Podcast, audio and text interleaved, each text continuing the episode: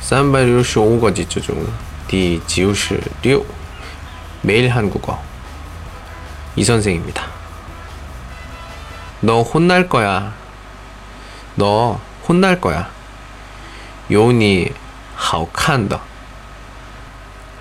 초등학교 때 이런 말을 들었을 때는 진짜 그날 잠도 못 자요. 예를 들어서 선생님이 안 계실 때 어, 뭐 유리창을 깼다든지 또는 뭐 숙제를 안 해왔다든지 이랬을 때 친구들이 저한테 하는 말이죠. 야, 너 혼날 거야. 그런 말을 들었을 때 저 같은 경우에 진짜 잠도 못 자고 밥도 못 먹고 계속 걱정해요. 하지만 그때 되면 또 그렇게 큰일이 일어나진 않아요.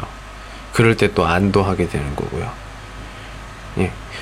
어린이들이 이런 이 문장 이걸 들었을 때는 굉장히 어, 걱정을 많이 했던 일들이 생각이 납니다.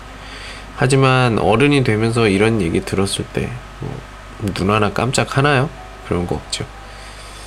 예, 세월이 지나면서 생각도 많이 바뀌는 것 같습니다. 너 혼날 거야. 오늘은 여기까지. 안녕.